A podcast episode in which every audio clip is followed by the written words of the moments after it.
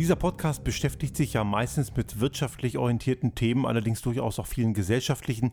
Und da kann das Thema Nationalismus leider nicht ignoriert werden, denn wir leben nun mal in einer Zeit, bei der ich nicht gedacht hätte, dass meine Generation sie in der Form erleben müsste. Wir kennen das aus Geschichtsbüchern und wir merken gerade in den letzten zwei bis drei Jahren umso schlimmer, dass sich anscheinend Dinge wiederholen.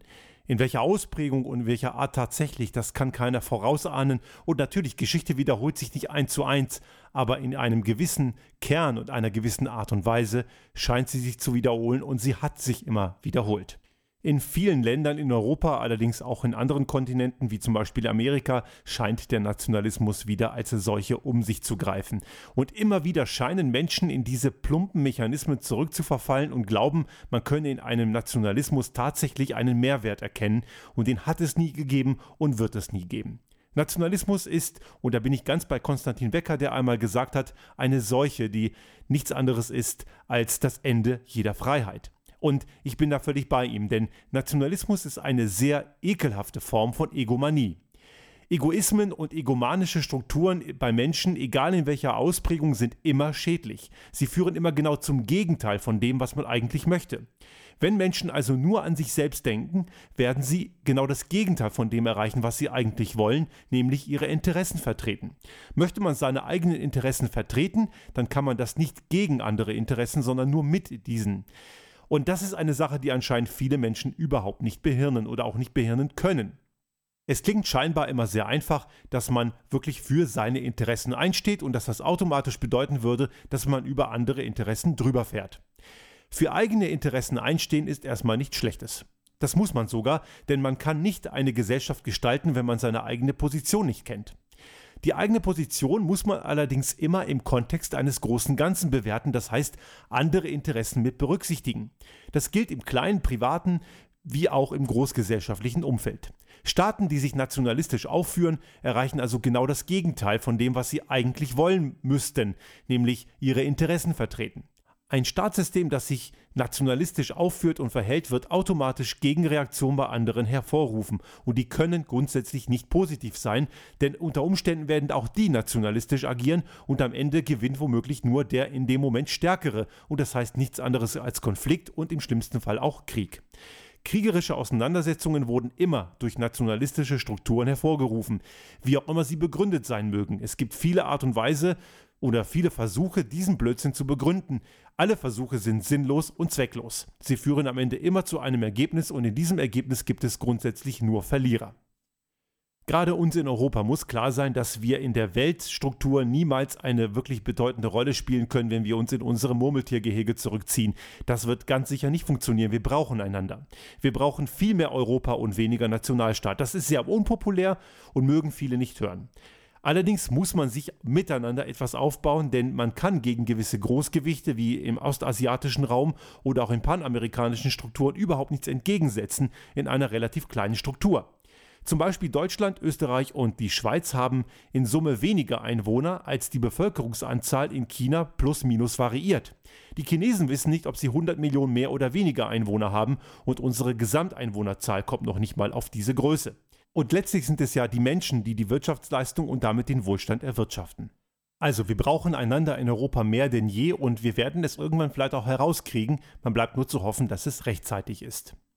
Nun gibt es natürlich auch diejenigen, die einem immer wieder sagen, die Heimat zu lieben und Tradition zu bewahren sei doch nichts Böses, das ist ja nicht gleich nationalistisch und man ist ja deswegen nicht gleich ein Nazi. Nein, ist man auch nicht. Die Heimat zu lieben ist grundsätzlich was, was völlig okay ist.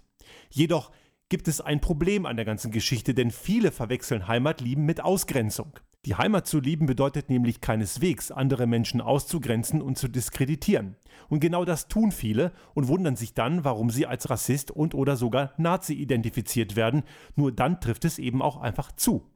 Und dazu kommen dann noch diejenigen, Meistens sind es diese besagten fragwürdigen Parteien, von denen wir in Europa leider viel zu viele haben, die dann auch noch sich aufschwingen, festzulegen, wer eigentlich dazugehören darf und wer sich überhaupt als wirklich echter Heimatliebender verstehen darf. Diese Parteien, und wir haben in Österreich eine solche leider auch in der Regierung sitzen, die stehen eben nicht mehr im demokratischen Diskurs. Sie haben den demokratischen Konsens längst verlassen und das, was sie propagieren, ist das Gegenteil von Freiheit. Und schließlich bleibt noch zu erwähnen, dass auch der Begriff Heimat von vielen komplett missverstanden wird. Heimat ist kein Ort. Heimat ist ein Gefühl. Und es ist durchaus völlig normal heutzutage, dass man in mehreren Regionen der Erde durchaus sowas wie Heimatliebe empfindet. Oder auch Grenzen, nationale Grenzen sind artifizielle Objekte. Das sind Strukturen, die menschengemacht sind, jedoch nicht überhaupt irgendwas damit zu tun haben, ob man sich dort heimatlich fühlt oder nicht. Wir wohnen am Nordrand von Tirol. In dem Moment, wenn ich über die Grenze nach Bayern fahre, ist es immer noch die gleiche Region. Nur weil dort eine organisatorische Linie durchgeht, ist es noch lange nicht eine andere Region, es sind immer noch die gleichen Alpen. Das ganze Thema ist letzten Endes eine sehr individuelle Geschichte. Es ist völlig egal, wie man empfindet und was man tut, solange man andere Menschen auch ihren Freiraum lässt und andere Menschen nicht diskreditiert und herabwürdigt. Nationalismus ist also nichts anderes als eine sehr widerwärtige Form der Egomanie, wo man nur auf sich selbst zentriert ist und über andere drüber fährt. Nationalismus löst keine Probleme, im Gegenteil, es entstehen viele neue damit, es entstehen neue Konflikte und man wird genau das Gegenteil von dem erreichen, was man eigentlich möchte, nämlich die eigenen Interessen zu vertreten. Und Patriotismus ist das gleiche wie Nationalismus, es klingt nur etwas folkloristischer. Und man darf eben nicht diesen Rattenfängern auf den Leim gehen, die ständig was von Patriotismus reden und von kultureller Identität, allerdings in Wirklichkeit Rassismus meinen. Man kann das Ganze auch etwas schöner ausdrücken, im Endeffekt ist es das gleiche. Niemand, niemand auf dieser Welt kann beeinflussen, wohin er geboren wird. Wir haben hier in Mitteleuropa das große Los gezogen und dürfen auf der Sonnenseite des Lebens wohnen. Wir müssen allerdings auch wissen, dass unser Wohlstand auf dem Rücken vieler leidender Menschen auf dieser Welt ausgetragen wird. Unsere günstigen Preise für Nahrungsmittel resultieren unter anderem dadurch, dass gewisse Nahrungsmittelkonzerne auch in Afrika fragwürdige Geschäfte machen und dortige Existenzen zerstören. Wir können uns nicht über Flüchtlinge aus dem arabischen Raum beklagen und gleichzeitig mit Verbrennungsmotoren durch die Gegend fahren und Öl weiterhin als Energiequelle nutzen, denn das ist eins der Hauptursachen für diese Probleme wir haben genauso wie alle anderen eine Gesamtverantwortung für das, was auf der Welt passiert und jeder kann bei Veränderungen bei sich selbst anfangen, muss sogar bei sich selbst beginnen. Alle Menschen auf der Welt haben grundsätzlich den gleichen Stellenwert und es gibt nicht mehr oder weniger wertvolle Menschen und es gibt keine Gruppe von Menschen, die mehr kriminelle Energie hat als andere. Idioten und Vollpfosten sind überall auf der Welt gleichermaßen verteilt wir sind eben nichts Besseres. Und letzten Endes sind diejenigen, die nationalistisch oder manche nennen es eben auch patriotisch denken, nichts anderes als Menschen mit Minderwertigkeitskomplexen, die versuchen, sich selbst zu erhöhen, indem sie andere Menschen erniedrigen.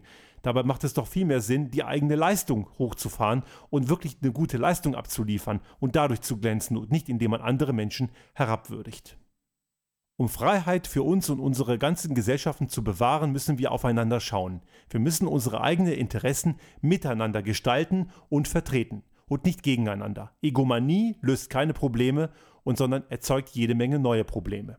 Und schließen möchte ich diesen Podcast heute mit einer sehr schönen Aussage von Konstantin Wecker. Freie Menschen brauchen keine Krücken, die aus geschichtsvergessener Dummheit geschnitzt sind.